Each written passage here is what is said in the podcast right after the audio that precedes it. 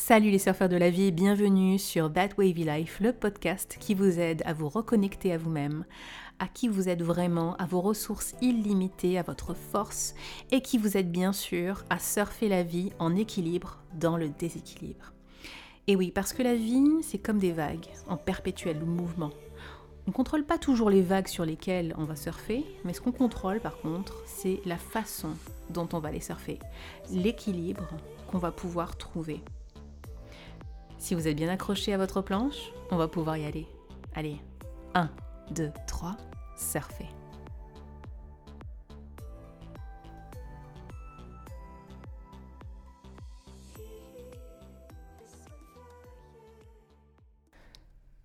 Alors cet épisode m'a été inspiré de mon ami Jacques Salomé. Alors je l'appelle mon ami à chaque fois que je parle de lui parce que je me sens assez proche de lui euh, par, rapport à sa façon d'être, par rapport à sa façon de se présenter en tout cas euh, au monde, euh, par rapport à ce qu'il raconte, tout ce qu'il enseigne.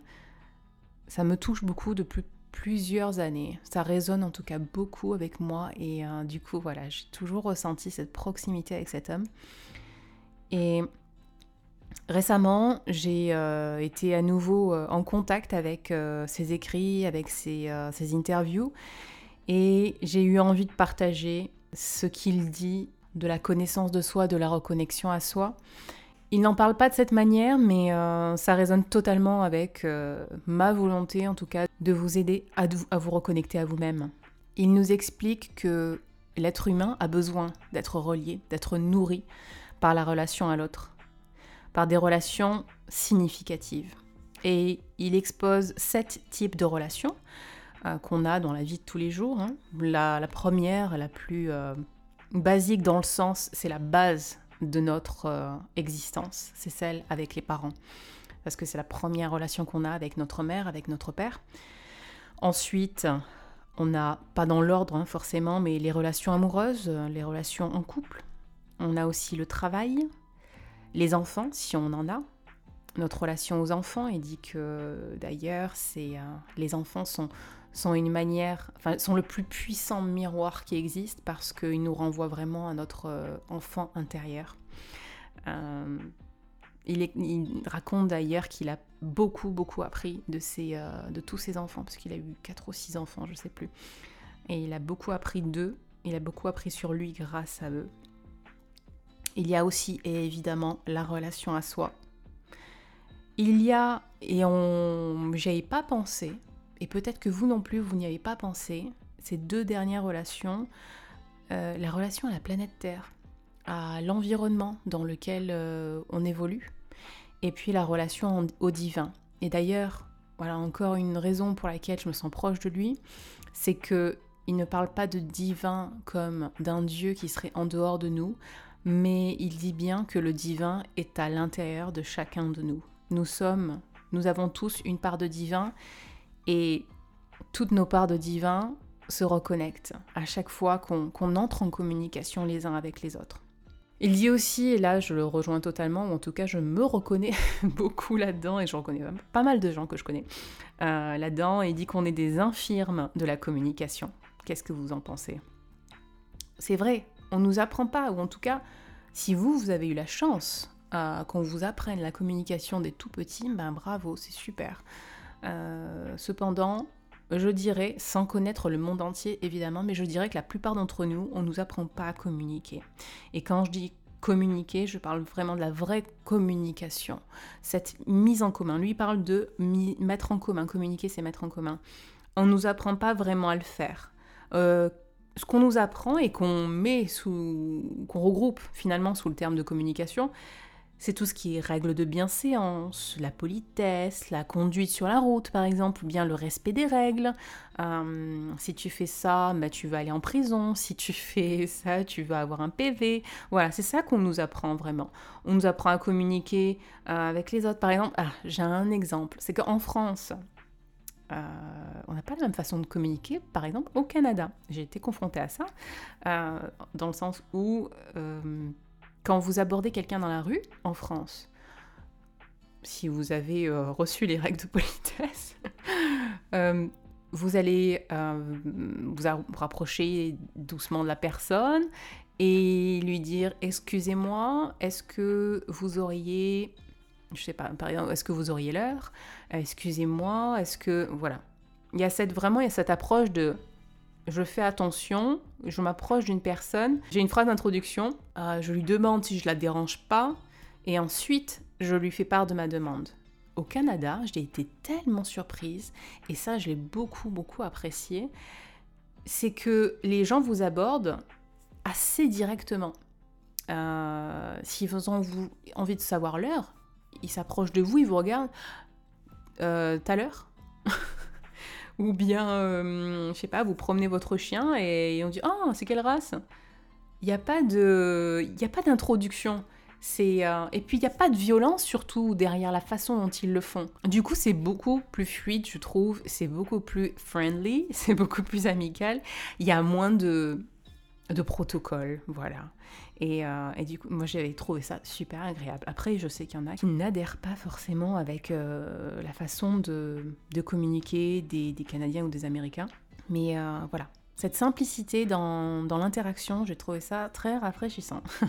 Donc, Jacques Salomé nous dit communiquer, c'est mettre en commun. Et il nous parle à ce moment-là de quatre piliers de base. Quatre piliers, c'est c'est vraiment des piliers, des, fondamentaux, quelque chose qu'on devrait apprendre à nos enfants dès le plus jeune âge. Demander, donner, recevoir, refuser. Ça paraît tout simple, hein, mais il y a des façons vraiment euh, fluides de faire ces quatre choses. Et vous allez voir en quoi c'est pas si simple euh, de le faire. Demander. Qu'est-ce que ça veut dire demander Émettre une demande? Qu'est-ce que ça implique? Quand vous demandez quelque chose, euh, par exemple, est-ce que tu voudrais venir au cinéma avec moi ce soir? Si vous, vous demandez ça à un ami ou à votre compagnon, peu importe. Quand vous faites ce genre de demande, parce que bon, il se peut que vous l'ayez déjà fait cette demande, ou bien est-ce que tu veux aller au resto avec moi? Est-ce que vous posez, posez-vous la question la prochaine fois où vous ferez une demande d'ailleurs. Est-ce que vous demandez en vous disant Oh, il a intérêt à répondre oui parce que moi j'ai vraiment envie qu'il vienne Ou alors vous vous dites Bon, bah je me demande s'il va dire oui ou non. vous voyez, c'est pas la même chose. Dans le deuxième cas, on est vraiment dans une demande. Mais dans le premier cas, on tombe dans l'exigence. Et les conséquences vont être terrible, certes, mais vraiment différente. C'est-à-dire que dans le deuxième cas où on fait une vraie demande, l'autre va dire oui ou non. Et alors, s'il dit oui, évidemment, ça correspond à notre attente, donc on est content. Mais s'il dit non, bon, bah, ok, ça correspond pas à ce que j'attendais, mais tant pis. J'accepte ta réponse. Dans la première, où on a une exigence, là, ça va nous mettre dans une colère terrible, dans une tristesse terrible. Et euh, parce qu'on va pas accepter que l'autre refuse notre demande. Et là où ça peut devenir encore plus terrible, c'est quand un parent fait une demande à un enfant et que, évidemment, l'enfant l'entend, le perçoit, parce que l'enfant est très très euh, euh, sensible, et il va percevoir que c'est une exigence et pas une demande. Il va sentir le poids. Vous savez, moi je crois aux énergies, je les sens, et j'ai pas besoin d'y croire en fait, parce que je les ressens. Et, euh, si vous aussi vous les ressentez, vous savez que quand quelqu'un vous fait une demande, mais que en vérité il attend juste que vous disiez oui et qu'il ne supportera pas un non, vous le ressentez. Donc l'enfant va ressentir l'exigence. Et si vous lui faites tout le temps des demandes déguisées en exigence, s'il veut absolument avoir votre approbation, il va finir par vous dire oui tout le temps alors qu'en vérité il ressent non. Et c'est terrible pour un enfant de ne pas lui accorder l'espace, de ne pas lui permettre de dire non, parce que ça veut dire que plus tard, il deviendra un adulte qui ne sait pas dire non, il deviendra un adulte qui va se mettre de côté pour répondre aux demandes exigences des autres, de tout le monde, et en particulier sûrement de sa compagne. Donc s'il vous plaît, si vous êtes parent, faites bien attention à ça, soyez bien conscient de vos demandes ayez cette conscience-là de vous dire est-ce que je suis en train de lui faire une demande ou alors je suis en train de lui faire une exigence? Est-ce que je vais respecter son avis ou alors je, vais juste attendre de lui euh, qu'il fasse exactement ce que je veux qu'il fasse? Alors il y en a qui vont me dire oui, mais quand il doit ranger sa chambre, il doit ranger sa chambre. Je lui fais pas de. Il n'y a pas le choix à le faire ou non. il y a des façons de responsabiliser un enfant pour que, en fait, vous n'ayez même plus à faire de demande ou qu'une demande soit vraiment une demande et qu'il ressente en fait que effectivement il, doit le faire. Il doit se responsabiliser. Si vous êtes intéressé par ce type de communication, Montessori par exemple euh, est très connu pour ça, pour accorder une liberté à l'enfant, mais pas liberté dans le sens euh, il fait tout ce qu'il veut faire. C'est lui accorder la liberté de faire ce qu'il est censé faire. Que ce soit pour le respect des uns et des autres, ou pour le respect de lui-même, pour le respect de, l'ordre que vous voulez établir par rapport à vos règles. Le laisser faire dans son espace de liberté. Deuxième base de la communication, le donner. Alors on avait la première, le demander, et maintenant on a le donner. Il y a un exemple qu'il donnait par rapport justement à, se donner. Quand vous donnez, on va dire à 85% du temps, la personne en face qui va recevoir ne sera même plus capable de, ressentir que vous avez donné. Et vous allez lui servir des, commentaires et des plaintes du genre avec tout ce que je t'ai donné, avec tout ce que j'ai fait pour toi.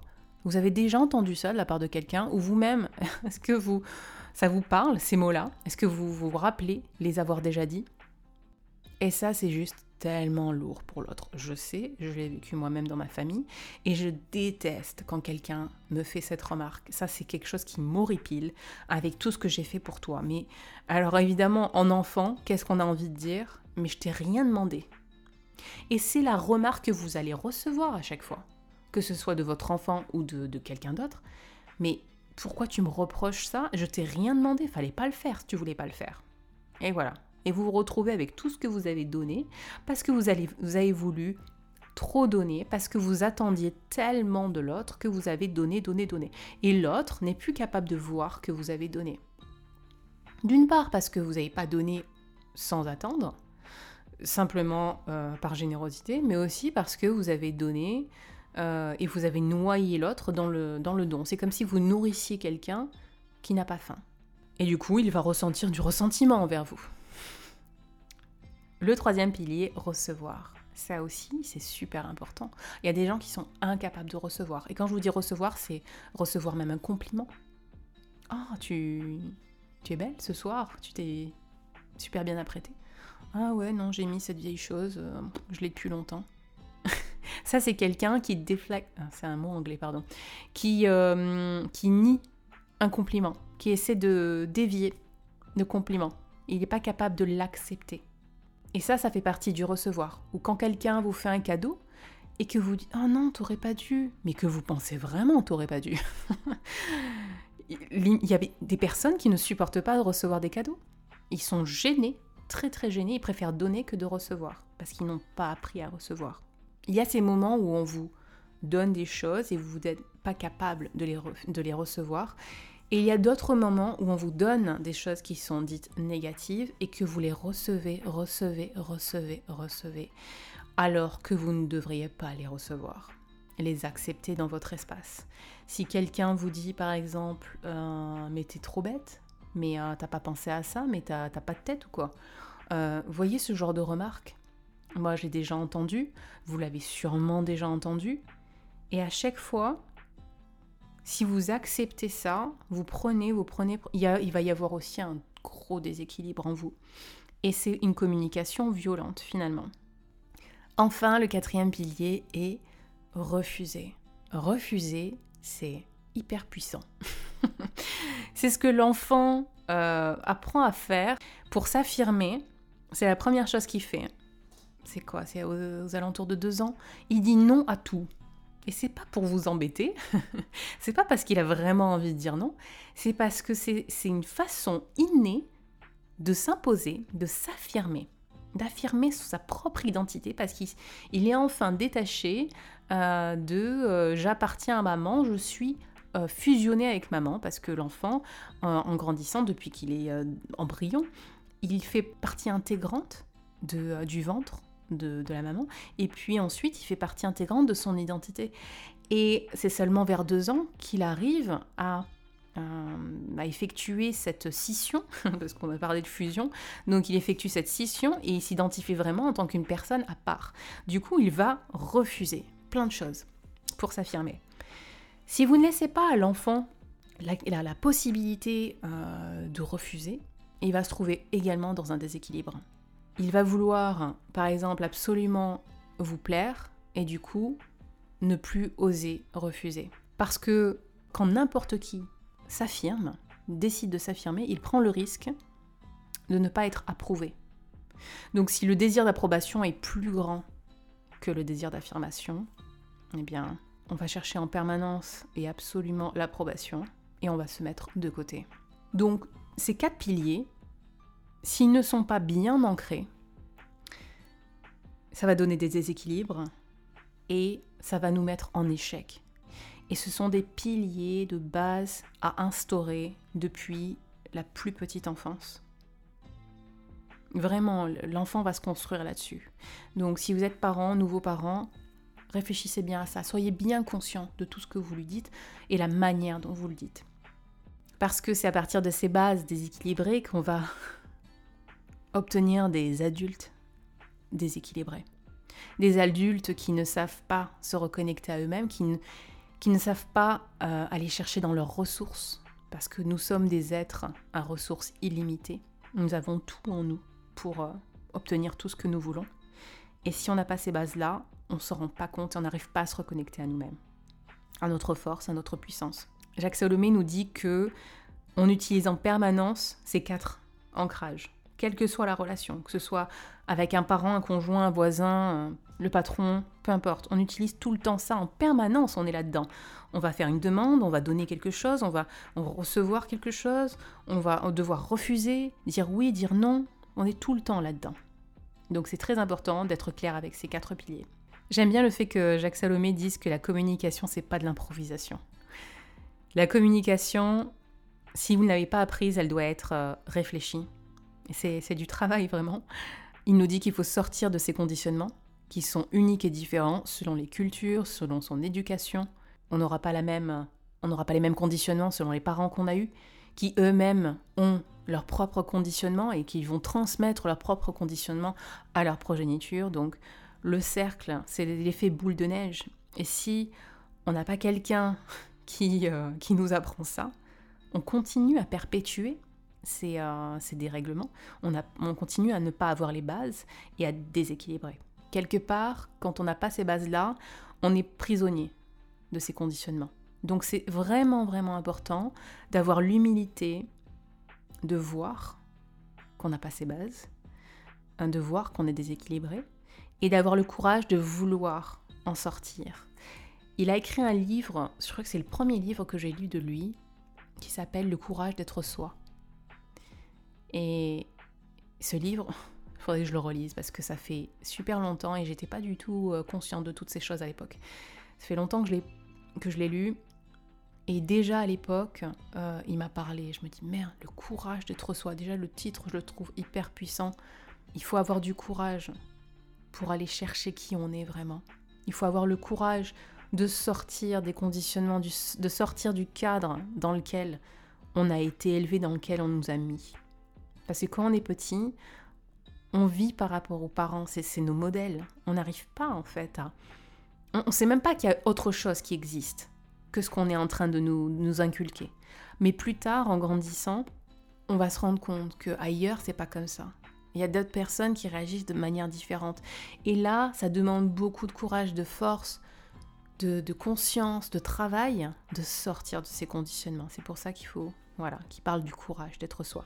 Jacques Salomé nous parle de, réinventer, de son désir de réinventer une communication vivante, dynamique, qui permette de découvrir le meilleur de nous, de nous ouvrir à l'autre, pour découvrir le meilleur de l'autre et pour partager et mettre en commun, c'est ce qu'il disait, communiquer, c'est mettre en commun le meilleur de nous, de l'un et de l'autre. Et pour ça, à côté de ces quatre bases, quatre piliers, il y a quatre ancrages. Le premier, s'aimer. Deuxième, se respecter. Le troisième, se responsabiliser. Et le quatrième, rester fidèle à soi-même. S'aimer, qu'est-ce que ça veut dire s'aimer? S'aimer, c'est s'accorder de l'intérêt. Apprendre à s'aimer, c'est pas quelque chose euh, de si naturel, parce que dans une culture judéo-chrétienne euh, dans laquelle on est élevé, hein, euh, si vous écoutez ce podcast, c'est que vous êtes aussi vous évoluez dans cette culture judéo-chrétienne. On nous targue d'égoïstes, d'égocentriques si on est dans cette approche de, l'amour de soi. Parce que dans les religions, qu'est-ce qu'on dit? Ben, On dit qu'on doit aimer on doit aimer son prochain, certes, et on doit aimer ce Dieu qui est au-dessus de nous. Mais l'amour de soi, est-ce qu'on en parle vraiment? L'amour est le respect de soi. On doit faire plaisir à l'autre, on doit être bien sous tout rapport pour l'autre. Et, et nous alors, dans tout ça, on se place où? Donc il faut aussi beaucoup de courage pour faire ce pas et se décaler, se détacher de cette image de je suis complètement égocentrique et égoïste si je fais l'effort de m'aimer. Ensuite, il y a se respecter. Et se respecter, ça nous renvoie à un des piliers, des quatre piliers qui est refusé. Apprendre à dire non, apprendre à dire oui, mais apprendre à dire des non fermes et apprendre à dire des oui qui sont des vrais oui, sans avoir peur d'être mal vu, rejeté, mal aimé, et évidemment sans culpabiliser je suis sûre à 100% que vous avez forcément dit un oui qui n'en était pas un dans votre vie. Au moins un. Là, spontanément, qu'est-ce qui vous vient? Il y a un oui que vous avez dit alors que vous vouliez dire non. Et là, vous allez peut-être me dire oui, mais c'était pour pas lui faire de peine. À quoi ça servait de dire non? C'était plus simple, c'était plus fluide pour que tout se passe bien. Il y a toujours une façon de dire non, sans dire non il y a une façon d'exprimer un refus sans dire il est hors de question. Parce que ça, c'est violent aussi. Pensez bien que. Voilà, j'ai le titre du livre de Marshall Rosenberg qui m'est venu. Les premiers mots de son livre de communication non violente qui dit Les mots sont des murs ou sont des fenêtres. Donc si, si vous utilisez des mots qui sont des murs, forcément le refus va être pris violemment.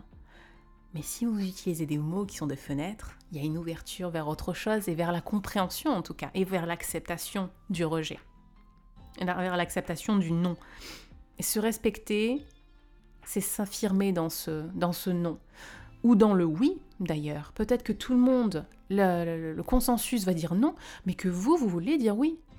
Et vous vous respectez, et ça fait du bien de se respecter. Ça fait du bien d'affirmer son avis, son désir, ça fait vraiment, vraiment beaucoup de bien. Quand vous le faites, sans culpabiliser évidemment. Mais vraiment, c'est très libérateur de, se respecter là-dedans. Le troisième ancrage dont il parle, c'est le fait de se responsabiliser. Jacques Solomé nous dit que on n'est pas toujours responsable de ce qu'on vit, mais on est toujours, mais alors toujours à 100% du temps responsable de la façon dont on réagit à ce qu'on vit. Si quelqu'un vous dit t'es un bon à rien, de toute façon, tu vas pas réussir à, atteindre cet objectif. Vous avez deux choix à ce moment-là. Soit vous le prenez en plein cœur et vous vous dites merde, il a raison. Peut-être qu'il a raison. Il fait ces mots vont vous faire douter de votre propre force, de votre propre capacité à, aller jusqu'au bout de ce que vous vouliez faire. Et vous dites bah ouais, c'est vrai, peut-être je suis, je, vais pas y arriver. Et euh, de toute façon, j'y arriverai jamais. Soit vous vous dites, waouh, ce qu'il est en train de me dire, ça lui appartient. Hum, c'est pas à moi tout ça.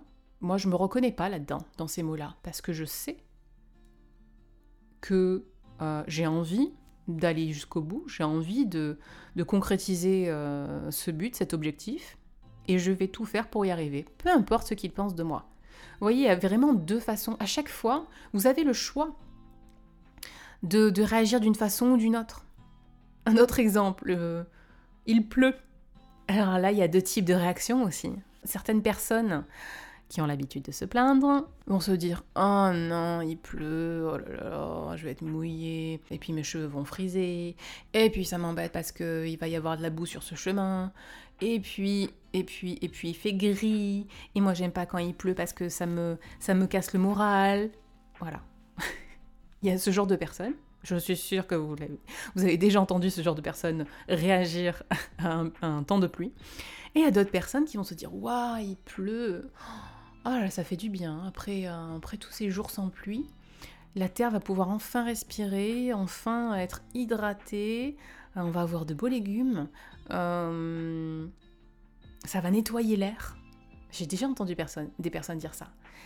Et honnêtement, je suis une personne qui voit pas toujours la pluie comme quelque chose d'agréable. Et quand j'entends ce genre de remarques, je me dis ah bah, c'est vrai, ça, j'avais pas pensé à ça. Ça fait du bien à la Terre. La Terre, la Terre, le sol, mais ça fait du bien aussi à la planète. Quand il pleut, ça nettoie, c'est comme euh, les pleurs, hein ça nettoie les, émotions. Et ça, me permet en fait de, changer de point de vue, de changer de mon point de vue, hein, de, ne plus avoir mon point de vue. Et ça me fait relativiser. Là, je me dis, bon, bah finalement, il pleut. Et le pire, c'est que j'adore, par exemple, courir sur la pluie. Il y a des contextes bien particuliers où j'aime bien la pluie qui coule sur moi. enfin bon, vous voyez ce genre d'exemple Vous êtes toujours responsable. Attention, c'est pas de l'accusation quand je parle de responsabilité d'ailleurs, je tenais à le dire. Vous êtes responsable euh, de ce que vous, de la manière dont vous réagissez aux événements. Vous n'êtes pas toujours responsable, je vous le répète, vous n'êtes pas toujours responsable de ce qui se passe, même si vous êtes en grosse partie responsable parce que votre attitude, euh, par loi d'attraction, euh, parce que vous dégagez une certaine énergie, va attirer un certain type d'événement. Mais euh, vous êtes toujours à 100% responsable de la façon dont vous réagissez aux événements. Le quatrième ancrage, c'est rester fidèle à soi-même. Qu'est-ce que ça veut dire rester fidèle à soi-même? On parle souvent d'être fidèle dans un couple ou en amitié, d'être fidèle à l'autre donc, mais on parle pas souvent de d'être fidèle à soi-même. En vérité, la plus importante des fidélités, c'est celle à soi-même. Et d'ailleurs, Jacques Salomé nous rappelle à juste titre, et là je suis tout à fait d'accord avec lui, en tant que thérapeute énergéticienne, ben je peux peux pas penser l'inverse, c'est vraiment, euh, je le constate depuis, euh, depuis que j'ai commencé à pratiquer, et je le sais profondément, que la santé est liée à la relation à soi. Et c'est pour ça aussi que ce podcast existe, parce que je veux que vous soyez en bonne santé, physique, mentale, psychologique, hein, émotionnelle, et que se connecter à soi, se connaître, apprendre à se connaître, c'est vraiment la clé de la santé. Les maladies en langage métaphorique, il nous dit que c'est un, mal à dire. quand on a du mal à dire quelque chose, quand on n'a pas exprimé quelque chose avec des mots, M-O-T-S, le corps va les exprimer avec des mots, M-A-U-X. C'est un mal qu'il a eu du mal à dire. Du coup, il va déclencher une maladie. Et c'est voilà, c'est dans 100% des cas, ça se passe comme ça. Et bon, c'est pas forcément une maladie qui arrive, Parfois, vous vous tordez une cheville, vous cassez un doigt, vous tapez euh, un membre, euh, le petit doigt de pied dans le, dans le coin du meuble, vous voyez, toutes ces choses-là, c'est quand votre corps n'arrive pas euh, à exprimer quelque chose. Du coup, en tout cas, quand vous-même, vous, n'arrivez pas à exprimer quelque chose verbalement, du coup, votre corps l'exprime pour vous. Il y a un livre très intéressant à ce sujet. Dis-moi où tu as mal, je te dirai pourquoi je vous le conseille. C'est assez intéressant. C'est une espèce de dictionnaire sur euh, tous nos petits mots et nos gros mots. Euh, et il nous explique euh, quelles sont les bases de ces, maladies ou de ces douleurs. Et il y a une signification pour chaque membre de notre corps. Moi j'aime beaucoup ce livre, il y a une approche assez ludique finalement, hein. vous pouvez le regarder de, cet œil-là ou alors avec plus de sérieux, mais euh, très intéressant. Et à chaque fois qu'il y a eu quelque chose que ce soit chez, euh, chez quelqu'un euh, que je connais ou chez moi. Je l'ai vérifié. Et c'est une façon d'ailleurs d'aller explorer un peu plus loin ce qui se passe chez l'autre. Quelque chose dont il n'aurait pas vraiment conscience. Voilà, alors on a vu tous les fondements du courage d'être soi. Comment être soi? Vous avez les bases maintenant. Alors je vous dis pas qu'il suffit de savoir les bases. Bien au contraire. Le travail peut commencer là. Prendre conscience déjà. Je dis toujours que c'est le premier pas, la conscience de ce qui se passe en nous. Et après, les choses vont se vont s'ouvrir tout doucement comme une fleur euh, à vous. Pas après pas, jour après jour. Le travail de base que vous devez faire par contre, c'est d'avoir conscience à chaque instant de ce que vous faites, de ce que vous dites, les mots que vous utilisez, les réactions que vous avez quand quelqu'un vous dit quelque chose. Comment ça se fait que ça vous blesse? Comment ça se fait que ça vous met en colère? Vous voyez? Et puis, imaginez des, des, des scénarios alternatifs où l'autre personne vous aurait dit autre chose, ou vous, vous auriez réagi d'une manière différente, comment vous auriez pu vous imposer si vous n'avez pas osé, réussi à le faire au moment de la situation, parce que moi, je le faisais souvent avant, je sur le coup, j'arrivais pas, j'étais sidérée, et puis après, j'entrais chez moi, je me disais, ah, j'aurais dû ça, j'aurais dit ça. Voilà, avec de la réflexion et après avoir euh, retrouvé ses forces, on arrive euh, à dire ce qu'on n'avait pas osé dire ou alors ce qui ne nous est même pas venu à l'esprit. Mais à force de conscience, à force de, se reconnecter à soi et de comprendre en fait ce qui se passe vraiment en nous et de restaurer les bases qu'on n'a pas eues peut-être étant enfant, on arrive à mieux se défendre et à s'imposer, à s'affirmer dans qui on est, à dire des vrais oui, à dire des non affirmés, à, donner avec mesure pour faire en sorte que l'autre euh, reconnaisse le don, à refuser hein, quand on veut refuser, à ne pas tout accepter. On apprend à s'aimer, à se porter de l'intérêt. On apprend à se responsabiliser, à responsabiliser l'autre aussi dans ce qu'il dit. Si quelqu'un vous, vous fait une remarque que vous ressentez comme négative, symboliquement, vous pouvez lui dire C'est ta remarque, je te la rends. Elle n'est pas à moi, je ne la reconnais pas chez moi. Elle ne m'appartient pas, c'est la tienne. Alors tiens. Euh, Jacques Solomé utilise d'ailleurs des objets il dit que chez lui, il y a une grosse panière avec plein d'objets. Des foulards pour représenter la relation, des petites boules pour représenter euh, son ressenti. Il y a plein de choses comme ça qu'on peut faire. D'ailleurs, c'est super intéressant avec des enfants de faire ça dès le début. Visualiser, il explique que visualiser, c'est très très important parce qu'on fait appel à d'autres sens que juste l'ouïe avec les mots. Et aussi, il y a quelque chose qui disait qui m'a beaucoup euh, touché, intéressé c'est que c'est très important de ne pas identifier l'autre à sa réponse. Par exemple, si euh, vous faites une demande à quelqu'un et qu'il vous dit non, la raison pour laquelle on est en colère après cette personne, si on n'accepte pas la réponse, c'est aussi qu'on on va identifier la personne au refus. Alors que un non, c'est un non à ce moment-là. Peut-être que demain, ça sera oui, peut-être les conditions auront changé, peut-être que son émotion euh, va changer, il va être dans des dispositions différentes. Ne jamais identifier la personne à sa réponse. Ça, c'est un conseil que j'ai pris et que je vais garder en mémoire et, euh, que, je vais essayer vraiment d'en être, consciente. Si ça vous parle aussi, faites-le cet exercice. Mais euh, voilà, moi je voulais vous laisser avec ça. Ces quatre piliers, je vais vous les rappeler dans le commentaire du podcast avec les, titres des livres dont je vous ai parlé pour que vous alliez explorer vous-même tout ça. Voilà, donc merci Jacques Salomé. Euh, merci à vous d'avoir été là pour écouter. Merci à vous de faire l'effort de cette conscience.